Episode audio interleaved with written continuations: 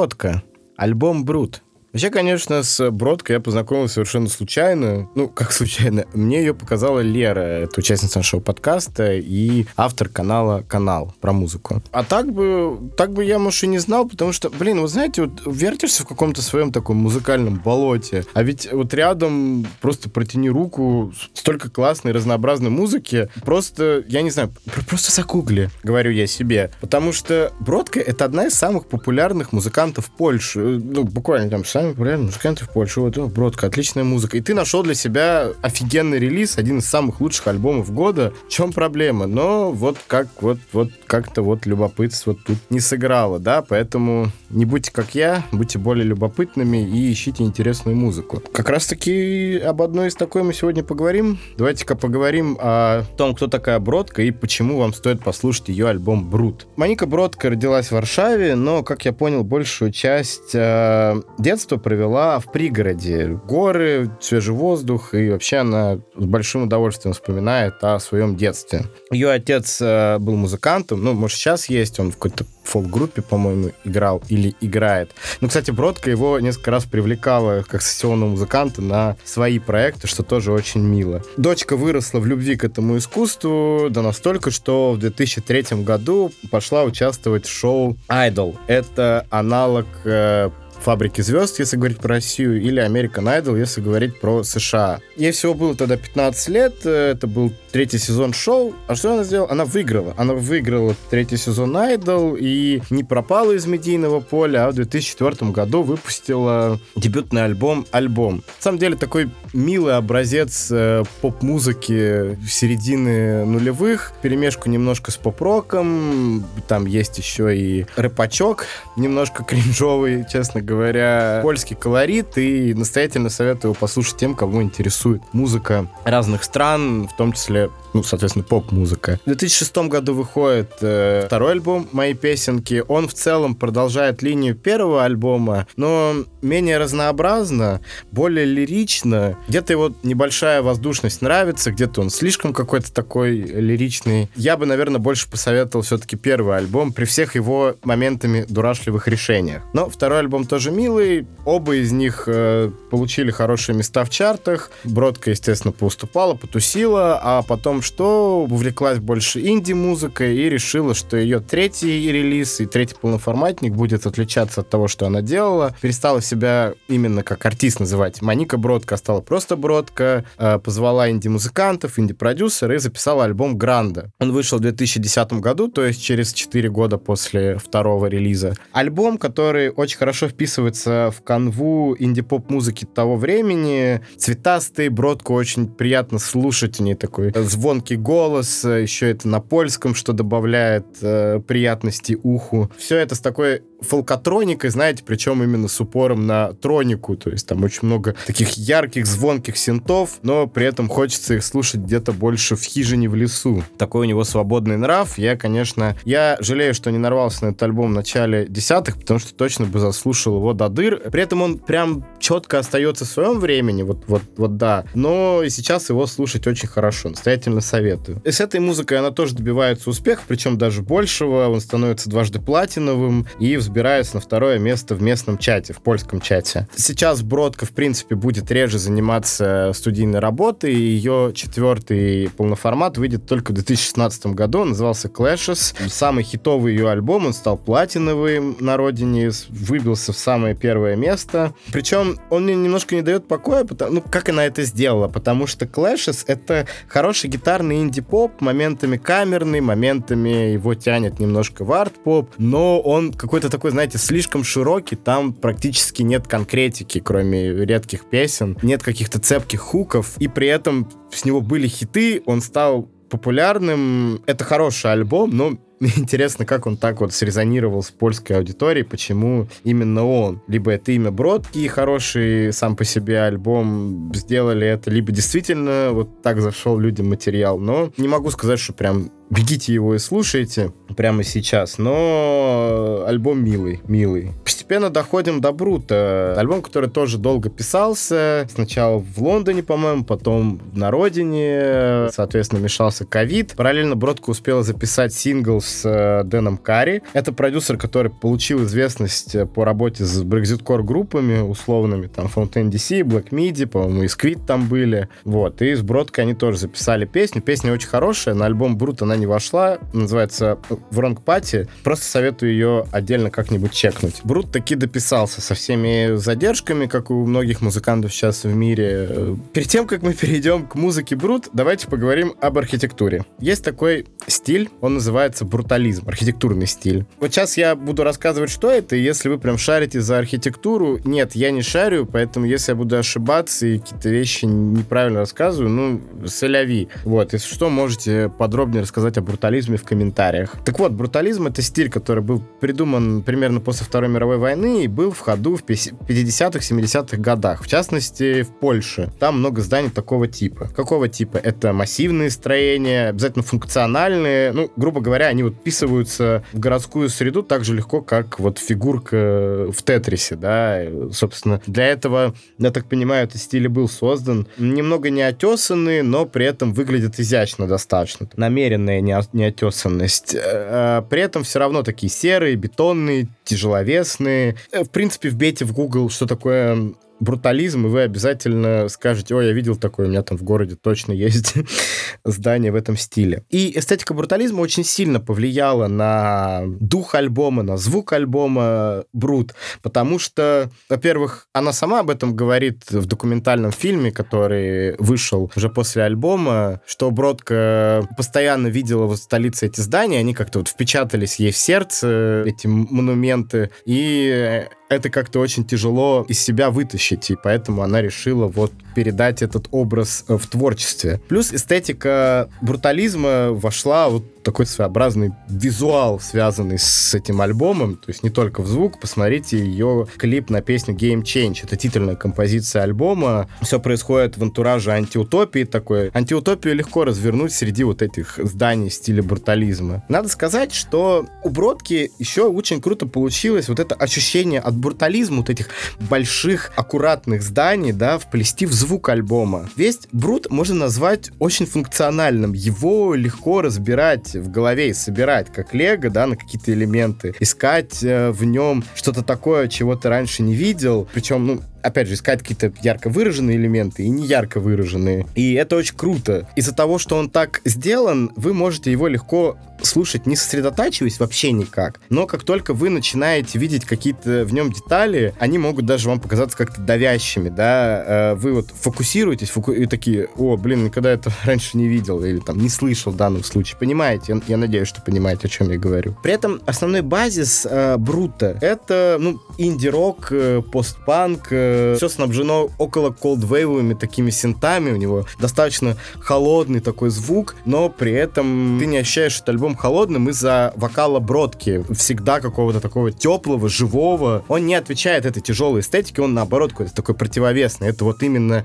жизнь э, среди вот этих э, страшных серых стен. Ключ к пониманию Брут и моя любимая песня этого года — это Game Change. Это титульная композиция альбома. Она начинается Э, с такой постпанковой точеной гитары в начале, потом переходит в темп какой-то такой типа маршевого. Все это с синтами, как я уже говорил, такими холодными, неприятными. И Бродка, она как будто через зубы этот трек исполняет, такая, но при этом достаточно свободно. Опять же, вы не ощущаете ее в тисках этого брутализма, этого, этих строений, этого антуража. Вот эта вся музыка, она во многом служит декорациями для Бродки, которая рассказывает человеческую историю, понятную историю. Она могла произойти найти где угодно. Но разворачивается именно в декорациях вот такой зво- злой, брутальной эстетики, что очень хорошо работает на альбом, когда герой Бродки это обязательно что-то очень теплое такое, что-то такое, что ты постоянно хочешь слушать, внимать, очень живое, но при этом оно находится в неживой среде. Все это сопровождается иногда вокальными сэмплами, похожими на искусственные такие, как будто это искусственный голос, искусственные птицы, искусственный хор, иногда сопровождается такими тающими синтами, то есть э, такими злыми, неприятными, напоминающими борцев Кеннеда. Но оторваться от всего невозможно. Причем отними оттуда весь этот звук, вот весь этот брутализм, и переложи все эти песни на обычную акустику, они будут работать. Э,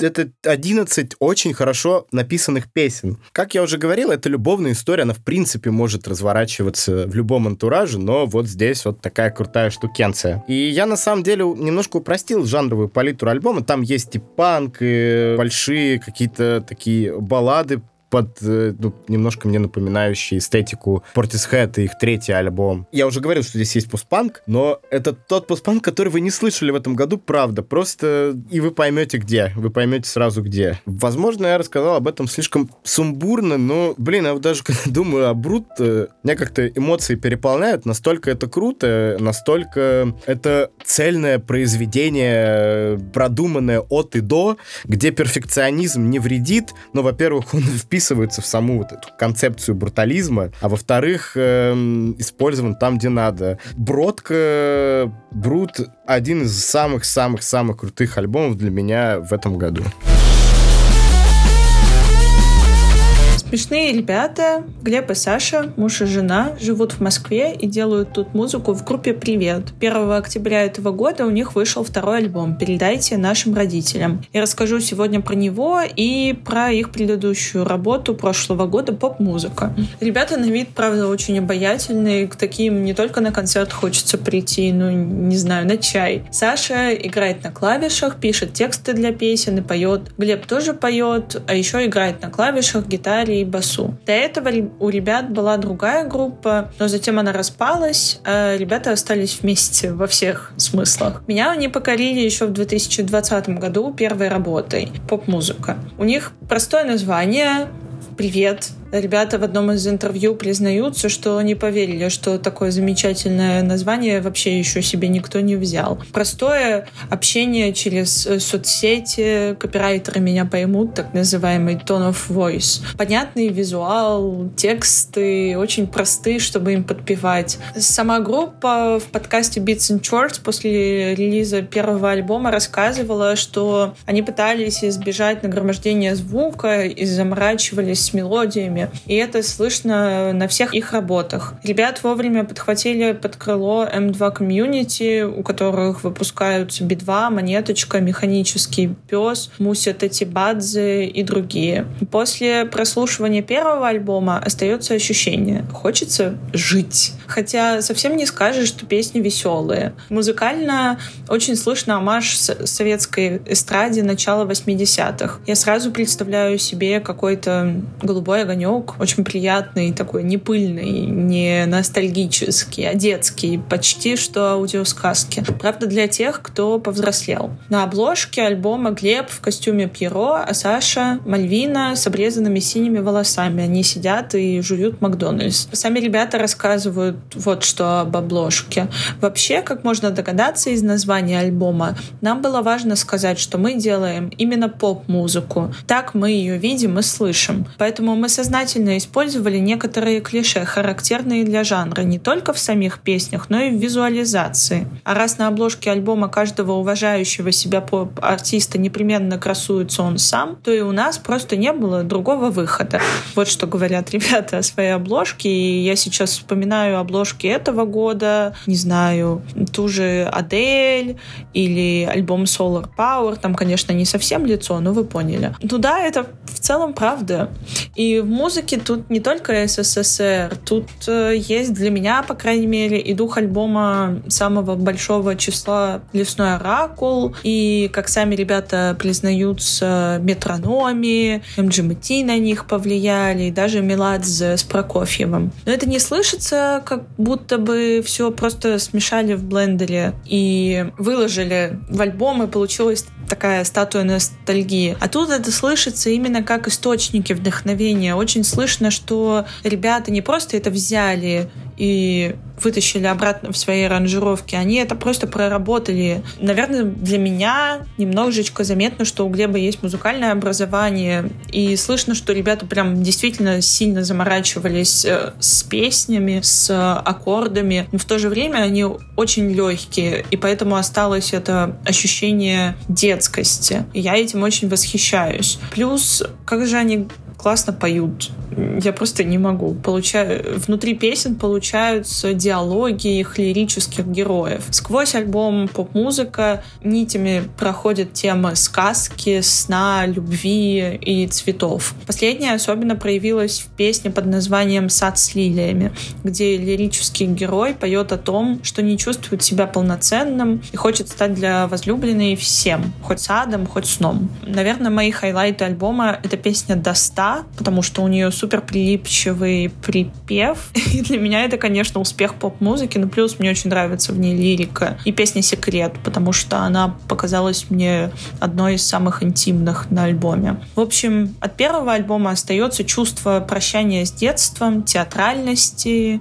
Ребята учились в театральном, насколько я поняла, и очень западающих в душу как синтов, так и строк. И вот проходит больше года, и у них выходит альбом «Передайте моим родителям». Он, кстати, очень классно сочетается с названием группы, потому что ребята в своих соцсетях написали «Передайте моим родителям привет». И в целом, ну, название супер универсальное. На этом же альбоме есть песня с названием «Подружки». Ее можно прочитать как «Привет, подружки». Ладно, в чем моя главная радость была от этого альбома, что он совсем другой. Потому что часто группы застревают в одном и том же жанре, в одном и том же звучании. Конечно, это бывает иногда хорошо, посмотрите на тех же Iron Maiden, но, честно, мне быстро надоедает э, слушать такое. И второй альбом тоже во многом про взросление, но не из перспективы детства, а из э, реальности молодых взрослых. Например, клип на песню «Нормально» показывает, как родители булят э, своих же детей так называемыми советами, как правильно жить, одеваться, выглядеть, вести себя. И сама песня, мне кажется, про очень затянутую депрессию с цитатой Егора Летова. Также ребята снимали клип в своей квартире. Они переделали ее как съемочную площадку. Мне кажется, это прям надо сильно отдаться искусству. Сама Саша в своем инстаграме пишет «Мне ужасно сложно писать о своих чувствах, но я не заметила, как посвятила им все тексты нового альбома. Мне казалось, что я пишу не про себя. Я думала, мне просто очень хорошо знакомы все токсичные фразочки песни подружки, очень знакомо желание быть плохим героем, просто наперекор всем правилам. Откуда-то из кино, из истории знакомых, но это не моя жизнь. У меня-то в целом все нормально. Я хорошая девочка, мне не на что жаловаться. Но на самом деле эта работа оказалась психотерапевтической. И только сейчас, спустя время, огромное количество работы над собой и кучу болезненных инсайтов, я понимаю, что все это обо мне, написанное моим внутренним ребенком, которому много лет было очень плохо, а я не замечала, я его не слушала. А теперь слушаю наши песни и хочу плакать от жалости и чувства вины перед ним. Вот. И, наверное, по, именно поэтому, когда я его первый раз слушала, альбом, я не совсем поняла, а почему были выбраны именно такие тексты, потому что тексты в первом альбоме во мне как-то сначала быстрее отозвались. Но затем, когда я слушала альбом уже после этого объяснения, для меня многое встало на свои места, потому что многие из нас сталкивались со сложным взрослением. Даже если это не вы, то, скорее всего, среди ваших друзей есть такие люди. Музыкально хочется отметить, что синты никуда не ушли, и я этому очень рада, потому что в первом альбоме они меня прям действительно покорили. Но пришло очень много гитар. И во многом это стало похоже на музыку, которую можно услышать на столичных концертах. Но в то же время это не стало копией какой-то из нынешних групп или неинтересным постпанком. Говорю это со всем уважением к постпанку и с неуважением группе «Молчат дома». В моей голове группа «Привет» э, звучит все еще как поп, но уже немного много рок. Да и сочетание голосов Саши и Глеба все такое же восхитительное. Я, кстати, о московских концертах очень пожалела, что не смогла на днях сходить на их первый сольник в Powerhouse. Пишите в комментарии, какой альбом вам больше понравился, если послушаете их до или после моего релиза. А группе «Привет», большой привет. Буду ждать ваших следующих работ. После позорно долгого перерыва в целых два выпуска, или сколько там их было, я уже сбилась со счету, возвращаюсь с обзором на новый альбом Рики, который называется Gold. Рики — это проект Ниф Нейвор. Это бывшая участница дезрок группы Crimson Scarlet, которая покинула коллектив в 2017 году ради сольного проекта. Ее self-titled дебют я уже упоминала в выпуске про Нового Тестаменто. Этот альбом вышел в прошлом году и сразу стал, пожалуй, моей любимой псевдо-восьмидесятнической записью и остается таким до сих пор. Еще в том выпуске выпуске я говорила, что это альбом «Бунт». И правда, в нем можно услышать все самое классное от нонконформистской поп-музыки того времени, от Нэна и Милен Фармер до новых романтиков. И именно по этой причине я не стала бы относить ее творчество к темной сцене. Просто дебютник Рики ориентируется на немножко другой пласт музыки. Но при этом ее готический бэкграунд все равно чувствуется. В первую очередь в драматичной, будто немного скрипучей вокальной подаче, которая напоминает одновременно Элизабет Фрейзер и слегка смягченную версию голоса Сьюзи Сью. В общем-то, классная запись. Не могу сказать, что это полный альбом бенгеров, но не ни одной плохой или совсем уж посредственной песни лично для меня там нет. А я, в принципе, очень редко так говорю об альбомах. Короче, обязательно послушайте дебютник Рики, если еще не успели. Особенно если вы любите старый готик-рок условных Дюран Дюран и раннюю Фармер. Но, к сожалению, о втором альбоме Ниф Нейвер я так сказать не могу. Вообще, я не ожидала от Рики такого быстрого фоллоуапа. Первый альбом в том числе получился таким классным, потому что над ним так долго думали. По сути, это выжимка четырех лет работы над проектом. По настолько яркому, эффектному и красивому дебюту чувствуется, что в него вложили много усилий и в написание песен, и в аранжировке, и в каждую мелкую деталь на постпродакшене. В общем-то, Рики — это альбом не только про хорошие песни, но и про крутой звук. Мне, в принципе, кажется, что когда кто угодно выпускает второй полноформатник прямо на следующий год после первого, это маленько подозрительно. И особенно странно мне это показалось в случае с Рики и с учетом того, сколько сил было вложено в дебют. Тем не менее, проект Ниф Нейвер я полюбила с первого же прослушивания, и новую запись скорее ждала, чем нет. Но Gold получился лично для меня скорее разочаровывающим. После первого прослушивания я довольно долго не могла понять, понять, что же мне в нем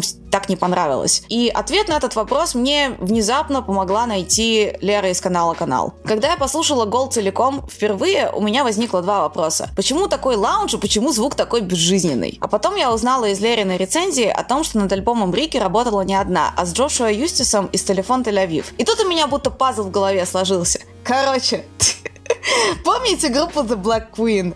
Да-да-да, ту самую группу из участников Телефон Тель-Авив, Nine Inch Nails и внезапно Грегом Пучата из The Dillinger Escape Plan на вокале. Честно, я даже не знаю, существуют ли они до сих пор. За этим проектом я перестала следить после второго альбома, который оказался, уж простите, невыносимой бездушной аудиожвачкой. А потом я и в принципе потеряла интерес именно к этому пласту Дарквейва с каким-то депешмодовским пафосом и запредельно дорогим гламурным звуком. И даже Fever Daydream спустя столько лет мне уже не кажется таким классным, как через год-два после выхода. Он вообще как-то плохо состарился и отдает не то что десятыми, а скорее каким-то уже совсем неактуальным пластом музыки 90-х. И вот в чем косяк Gold.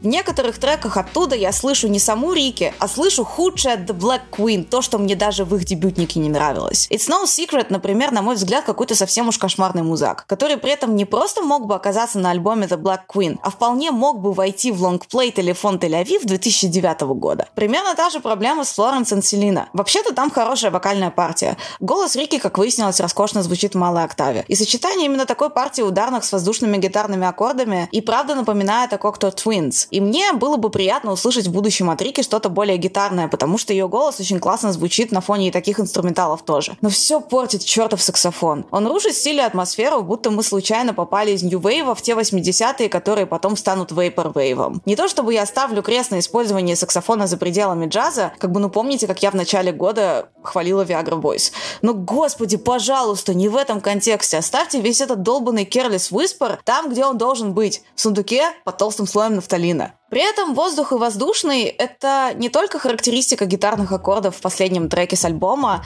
но и этими словами можно описать весь Gold в целом в противовес дебютнику. Дебютник Рики получился очень плотным, и я бы даже сказала душным. Это альбом, который на тебя кричит и кидает блески крупными горстями прямо тебе в лицо. А Gold получился не таким ярким и куда менее темпераментным. И в его звуке явно за счет Джошуа Юстиса появилось больше пространства и яркости. Смешно, но этот контраст видно даже по цветовым палитрам обложек. Оранжевый, красный красный и фиолетовый против фотографий, как из журнала Vogue, в грязно-бежевой гамме. И вот опять же, я не могу сказать, что это сотрудничество пошло релизу на пользу. Джошуа Юстис как будто выкачал всю жизнь и энергию, которая была у Riki раньше. Даже вокальная подача в некоторых песнях какая-то слишком уж на субтоне, слишком сливается со всеми этими мертвыми синтами с ревербом. И уже без того легкого поскрипывания, которое вызывало ассоциации со Сьюзи Сью. Но, в общем-то, все не так уж и плохо. Возможно, во мне просто говорят синдром утенка и, простите мой выбор лексики, но кринж от того, что я слушала в далеком 2017 году. А в Gold есть и хорошие песни. Во-первых, это Marigold, которая, кажется, вышла первым синглом. В ней, в общем-то, нет ничего сверхъестественного. Это просто хороший крепенький танцевальный darkwave в духе Drab Majesty. Даже хорус на гитарах похожий. Во-вторых, это открывашка Ло. К сожалению, за ней не последовало ничего столь же яркого,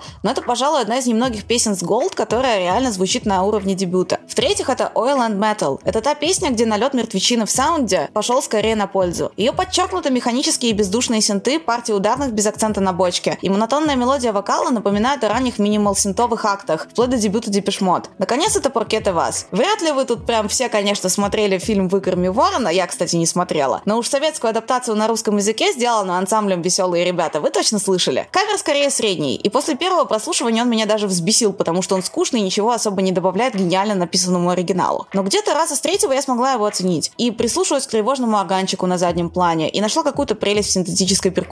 Если бы тот самый фильм снимал Дарио Ардженто, наверное, саундтрек к нему звучал бы именно так. Это даже не похоже на продюсерский почерк Юстиса. Это скорее стиль, к сожалению, не рукопожатного сейчас Джонни Джуэла. Пожалуй, самый красивый момент этого кавера — первый припев перед вступлением партии ударных. Просто вслушайтесь в эти хвосты дилея на вокале после каждой фразы. На самом деле это очень грамотная работа со звуковым пространством, которая создает ощущение, будто бы ты засыпаешь под музыку и продолжаешь слышать ее, но она уже стала частью сна. Да и в принципе, даже если бы кавер получился совсем уж слабым, Рики все равно получила бы от меня плюсик в карму за выбор песни. Спасибо, просто вот с ума сойти что-то вспомнила. Ну а про альбом в целом, из всех синтов винтажных, готических и не очень, это точно не худший альбом, который я послушала в этом году. Я бы даже сказала, что выше среднего. Но Рики лучше работает одна, и ей не стоило доверять продакшн кому-то еще. Мы уже этого не узнаем, но, возможно, без Юстиса из тех же самых песен мы бы получили что-то более интересное. Ну или не знаю, может быть, с Джонни Джуэлом они бы лучше сработались. Таких мысленных экспериментов можно сколько угодно проводить. При всех достоинствах Gold получился скорее Fool's Gold, но пирит, в принципе, тоже красиво блестит, и иногда этого достаточно. На этом все.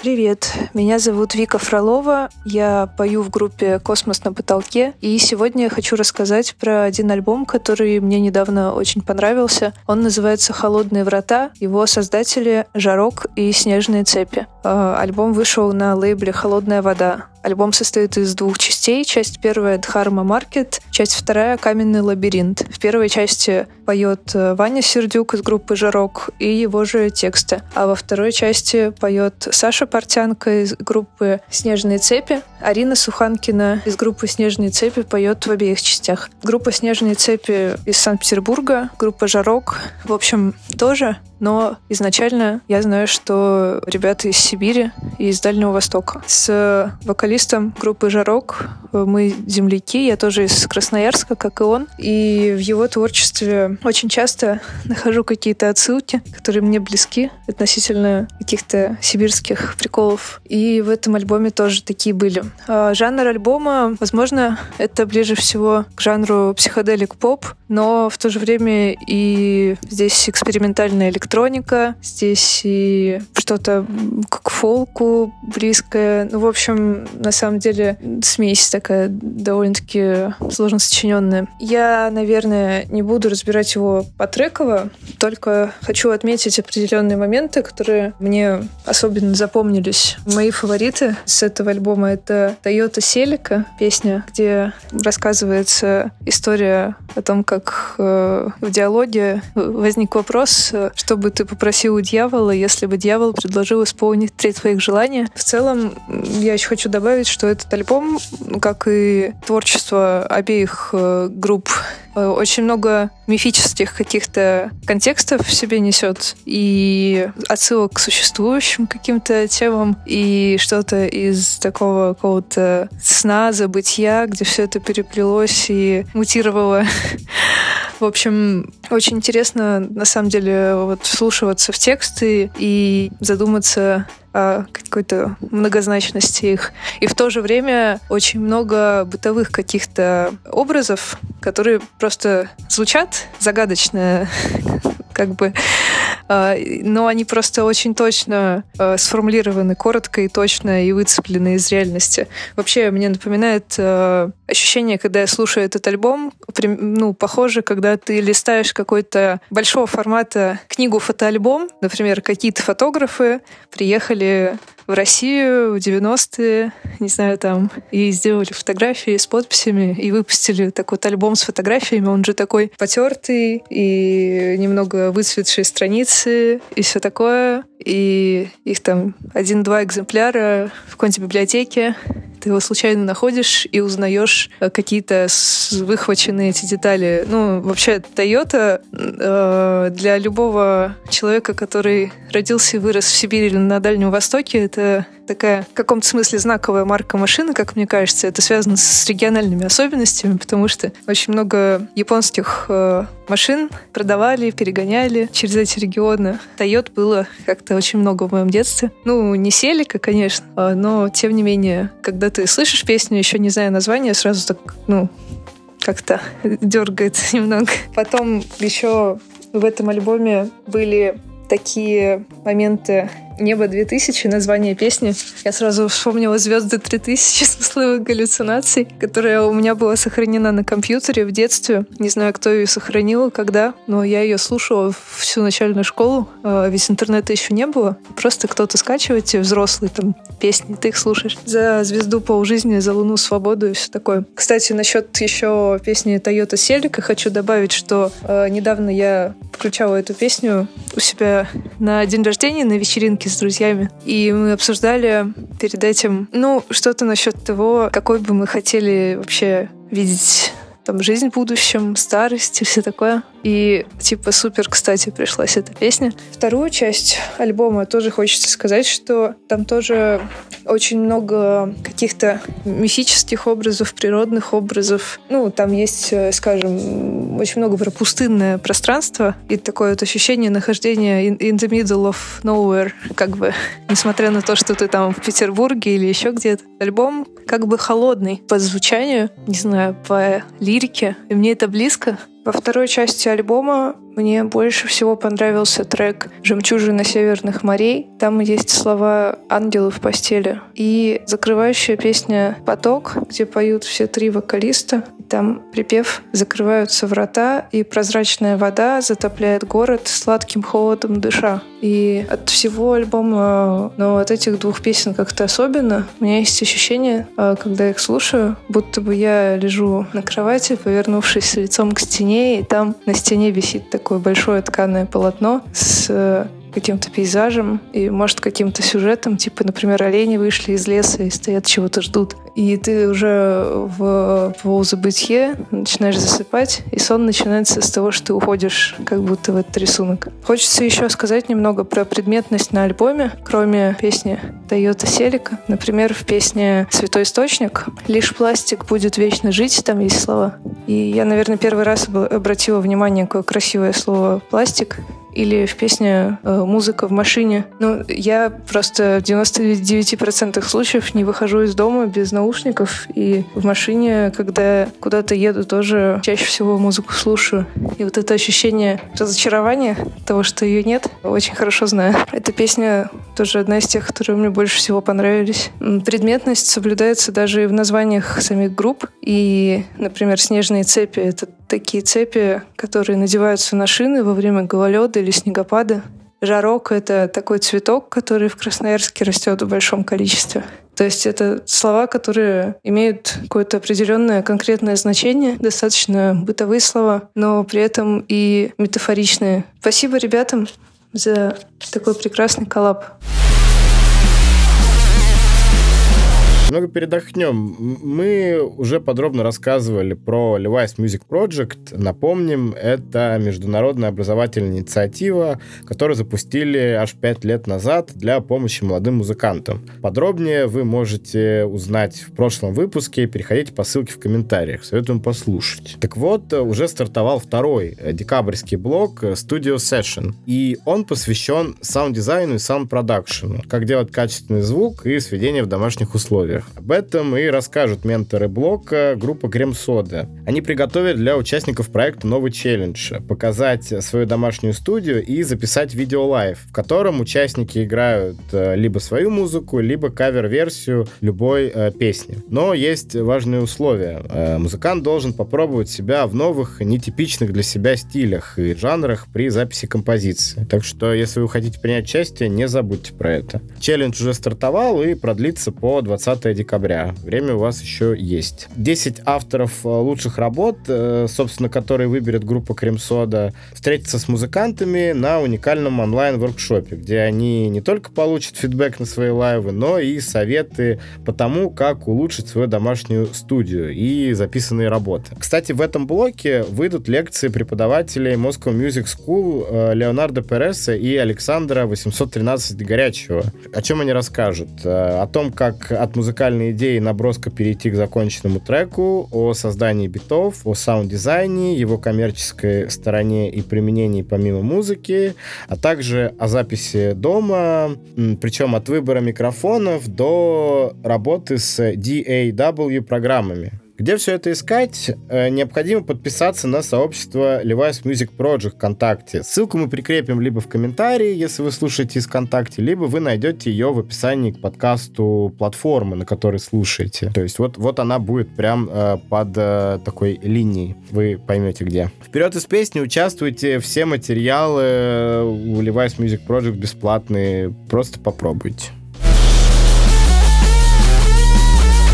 Арка альбомы Kick 2-Kick 5. Смотрите, порядок такой, что здесь я пробегусь по всем э, альбомам серии Кик э, со второго по пятый, так как они вышли друг за дружкой, концептуально представляют собой такой единую конструкцию, скажем так. А про Кик 1, который вот в одиночку как раз-таки вышел в том году, я рассказывал в июне, соответственно, 2020 года. Если у вас нет какого-то бэкграунда по арке, гиперпопу, Deconstructed Club, PC Music, Софи, Царствие Небесное, Данил Лопатин, вот эти все штуки, то советую лучше чекнуть сначала тот выпуск, а потом вернуться сюда. Если вам без разницы, или вы посвящены прекрасно в контекст арки и всех этих вещей, то, ну, остаемся, сейчас обсуждаем э, всю серию Кик. Опять же, еще раз напомню, в том году отдельно вышел альбом Кик 1, а на прошлой неделе пачкой вышло 4 альбома Кик со второго по пятый. И на самом деле, я думал, что это будет просто набором треков э, за какой-то определенный период. Вот сильно мне так казалось, да, что он просто насобирал на 4 компакта хороших и радуйтесь. Но нет, нет, оказалось, что это все концептуально связано. Каким образом?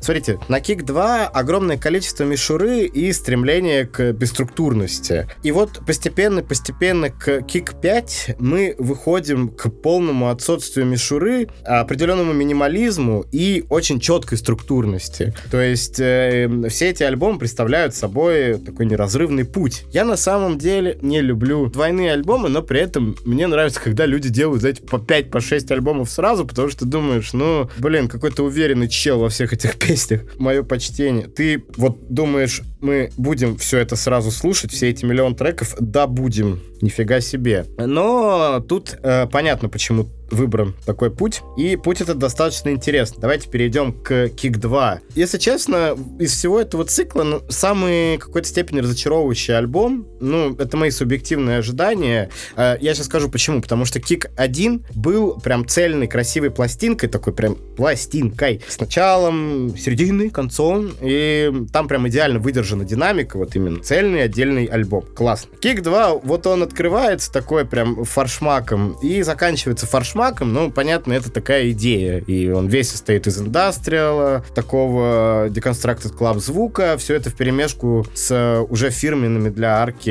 э, латиноамериканским каким-то афро-карибским звуком, ну, клубным звуком. Это регетон, dancehall, вообще funk carioca, в этом жанре я узнал только сегодня. Вот, все это в таком э, напалмовом миксе, да, причем самое обидное, недостаточно пошлым, то есть это, ну, знаете, не уровень э, группы 100 gecs, которые вообще прям веселятся с этим, да, тут все равно вот он осторожен в момент, когда это превратит... Вот этот э, его бесконечно видоизмененный голос, его вот это харамбуру бесконечное, оно вот-вот должно, короче, какой-то прям вообще выйти за рамки crazy. Но остается, остается, остается. И ты такой, окей. Из-за этой всей бесструктурности очень быстро такой рассинхрон в ушах происходит, и тебе становится просто скучно. Но у Арки здесь на самом деле есть туз в рукаве, и это песня Born Yesterday. Sia. Да, той самой Sia. И этот трек лучшее, что она делала за буквально 6, наверное, 7-8 лет. Пусть Арка ей делает новую пластинку, они отлично сработались. Это тут, наверное, меньше Sia, а больше Бьорк. Он, он ее как-то, наверное, заставляет в этом э, поле идти. Ну, понятно, Арка аж два альбома в соавторстве с э, Бьорк написал. Но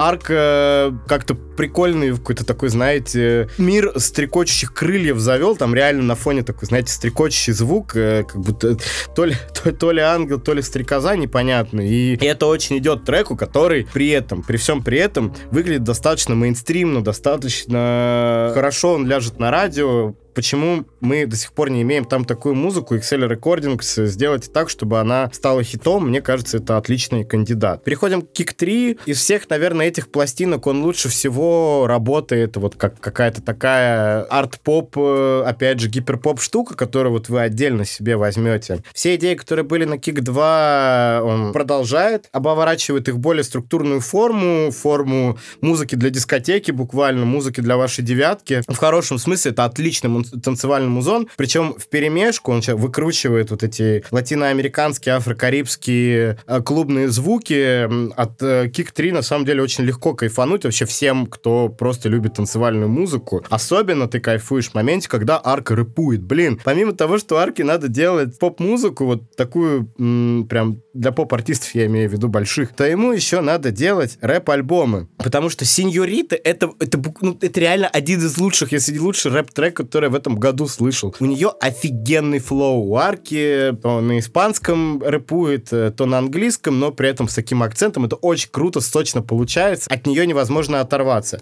Это очень вкусно, сочно получается. От нее вот прям невозможно оторваться. Еще, по-моему, рэпует на открывающем треке Бруя. Моя максимальная рекомендация, послушайте хотя бы их, но в целом вас ждет прям 35 минут э, музыки для отличной дискотеки. Берите не хочу. Случается такой резкий переход. Кик 4 звучит уже так, будто бы вернулись домой и открыли плейлист э, Beats for Study and Chill, потому что он действительно выдержан так более спокойном авант-поповом звуке, ближе к тому, что вот Арка делал для FKA Twigs на ее дебютнике, не в полном смысле, но достаточно похоже. При этом все равно поет таким видоизмененным вокалом. И там действительно много сюрпризов, причем один из них это седьмой трек, я просто не уверен, как правильно читать, э, Boquifloja или что-то такое, где у арки реально получается какой-то такой, знаете, Lil Peep. Но это не уходит в подобие, это переосмысление вот такой музыки, лоу-файной, гитарной, да, и получается круто.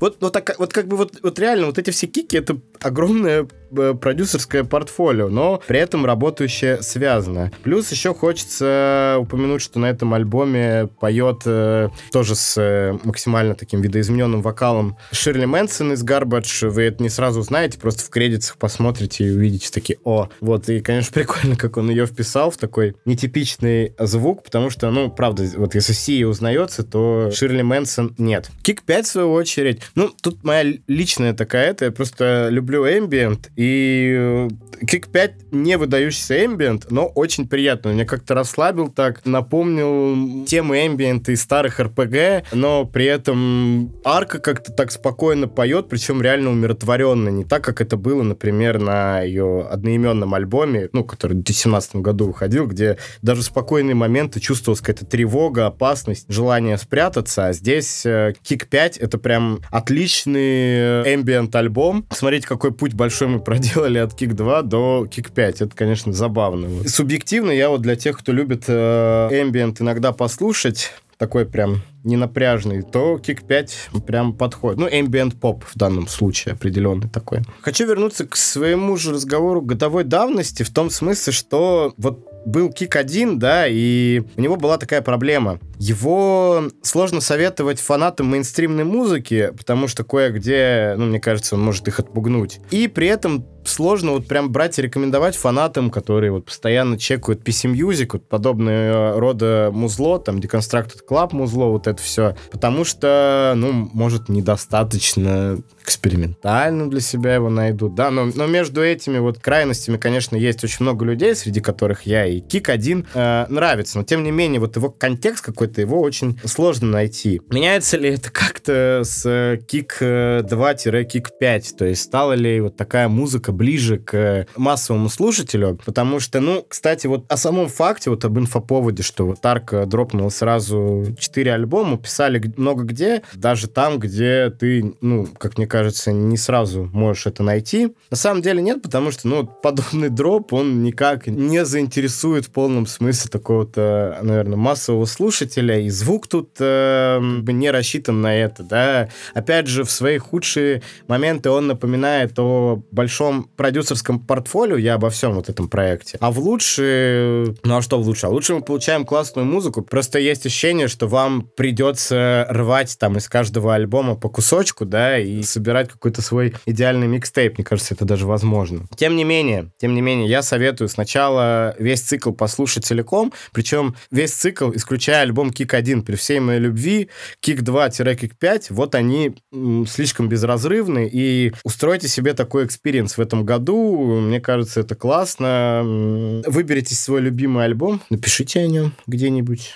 И голосуйте за лучшие треки арки, самые попсовые, самые не попсовые. Это не важно. Но, кстати, еще замечу, что вспомните, один из самых популярных э, альбомов этого года, а именно Montero от Лил Наса, он э, во многом, как минимум, с точки зрения визуала, вдохновляется вещами, сделанными вот во всей этой гиперпоп катавасии, да, с точки зрения звука он оттуда так чуть-чуть берет, да, чуть-чуть, совсем немножечко, вот, но с точки зрения визуала там, конечно, много референсов было взято, поэтому на самом деле гиперпоп постепенно войдет в массы, и пусть и не через такие большие релизы, но вот по кусочкам, по кусочкам вроде треков Born Yesterday или Синьорита. Мне кажется, рано или поздно это все интегрируется. А Кик 2-Кик 5 послушайте. Арка молодец, я прям восхищен. Группа Dream Theater, альбом A View from the Top of the World. Мне так тупо и сложно говорить Dream Theater, не знаю. Поэтому буду говорить э, Dream Theater. Ну, как бы в России все знают эту группу под названием Dream Theater. Так вот, э, группа Dream Theater Это ни много ни мало самая известная прогрессив метал группа современности, ну и ever. Учитывая небольшую актуальность, наверное, жанра прогрессив метал, более известной группы в этом жанре мы не узнаем никогда. Самая известная прогрессив метал группа мира. Прогрессив метал группа, которая собирала Олимпийский.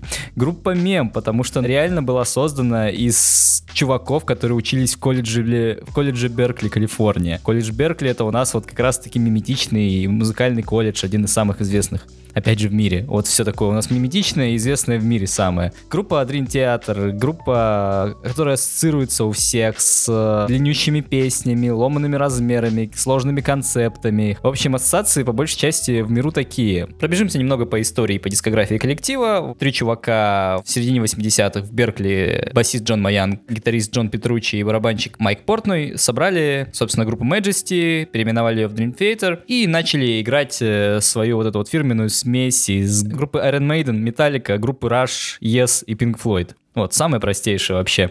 Типа, из чего состоит Dream Theater. С тех пор они выпустили 15 альбомов, перебрали нескольких вокалистов, пока не взяли на постоянку Джеймса Лабри в 91 году. Перебрали трех клавишников, пока не взяли на постоянку в 99-м Джордана Рудуса. Избавились от барабанщика Майка Портного в 2010-м, взяв на борт, кого вы подумали, профессора Беркли, барабанщика Майка Манджини. Что касается дискографии, зачем вообще слушать эту группу и почему я, собственно, про нее рассказываю, ну, Dream Theater — это вообще неотъемлемая часть моего становления как слушателя, ценителя музыки. Больше 13 лет эта группа со мной, и заслушиваюсь ее альбомами до сих пор, несмотря на то, насколько драматически мои музыкальные вкусы менялись или не менялись, и насколько я там, окей, меломан, не меломан сейчас, я всегда не против включить какой-нибудь их, э, допустим, концептуальный Scenes from a Memory 99 -го года, или тяжелый и мрачный Awake 94 -го года, великолепный альбом. Либо вдохновленный альтернативным роком нулевых Octavarium с огромным эпиком, собственно, который называется Octavarium, в котором 8 песен, потому что это альбом Octavarium, в котором э, размеры в песнях тоже соответствуют каким-то внутренней, внутренней математической логике, потому что это альбом Octavarium. Вообще многие, извините, задротские группы и прогрессивные жанры очень много винят за якобы отсутствие души в этих песнях, э, что, мол, все это задротство ради задротства, чтобы несколько тысяч раз поменять размер в песнях и тому подобное. Здесь я не соглашусь именно в случае с Dream Theater, потому что они никогда не забывают наполнить смыслом э, свои композиции не только в плане лирики, но и эту лирику подкрепить, собственно, инструменталом, то есть где нужно смягчить напор, где нужно прям заломать-заломать, где нужно пустить 7-минутное инструментальное побоище с перестрелками гитары, клавиш, там, барабанов всего на свете. Практически всегда у них это оправдано и имеет смысл, подходит концепция песен. Взять, например, там боевик из 2007 года The Dark Eternal Night, где, допустим, есть это стандартное строение композиции куплет-припев, куплет-припев, длиннющий-длиннющий бридж э, с как раз-таки уже, уже упомянутым э, э, технозадротством. Собственно, на атмосферу этого э, лесного деревенского хоррора, как он, как он играет, как э, в нужных моментах вставлены какие-то органчики или в нужный момент сломается размер, в нужный момент дадут напор, включат двойную бочку и все такое. Да, это вещи, которые не лежат на поверхности совсем. По большей части, что вы сначала слышите, это длиннющую метал-песню, вот, которой что-то потом ломается и которая пытается тебя запутать. И да, это правда очень сильно задротские вещи, но я не могу э, говорить об этой группе не с любовью, и, кроме как вот так. Расскажу забавный случай. Когда мне было 16, я работал в магазине сотовых телефонов в родном городе, и в магаз приперся какой-то алкаш, прям дикий от него прет, прям вот разлагается на ходу.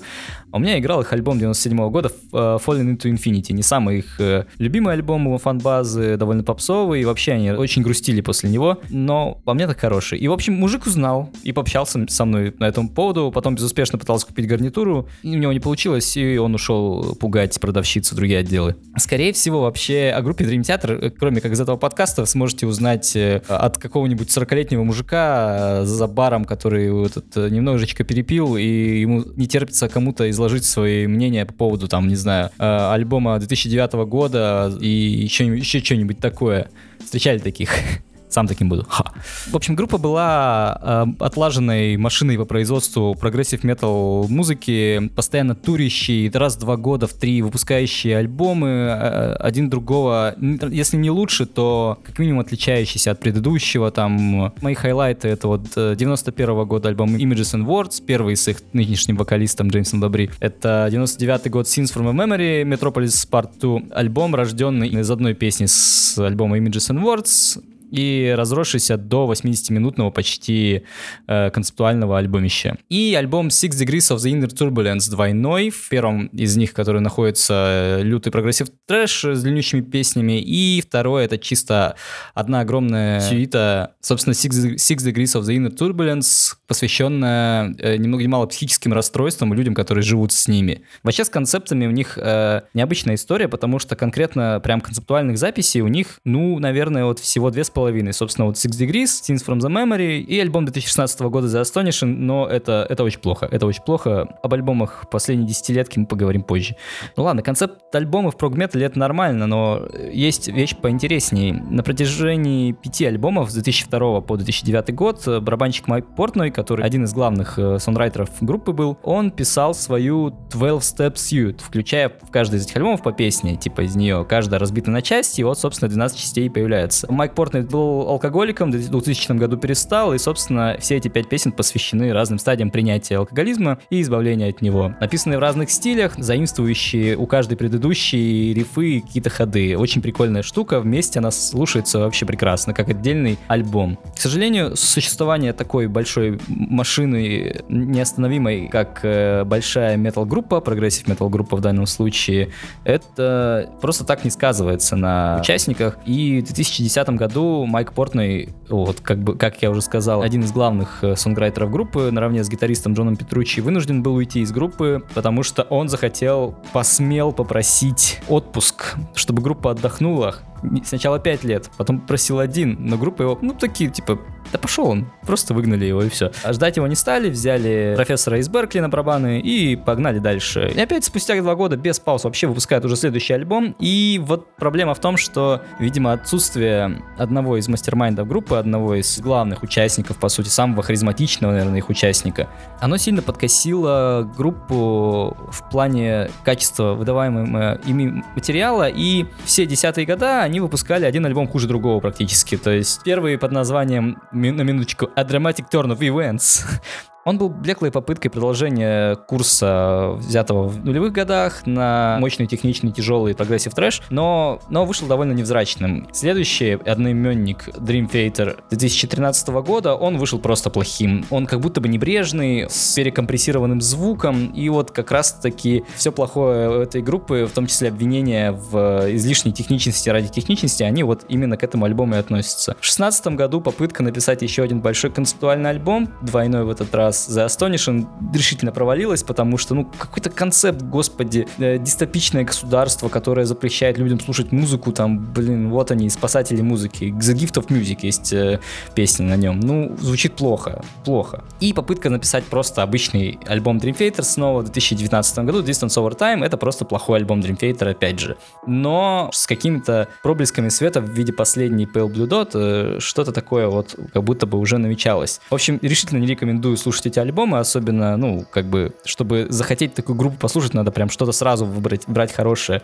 Про них просто пока забудем. И давайте уже перейдем к, ну, э, к их последнему альбому, который вышел в 2021 году, A View from the Top of the World. Э, собственно, давайте считать, что вид с вершины мира наблюдает группа Dream Theater с вершины прогрессив метал мира, пусть будет так. В общем, что они видят? Э, пандемия э, злодействует, отмененные туры, строительство собственной студии Dream Theater Headquarters, на минуточку, красиво красиво как звучит, да?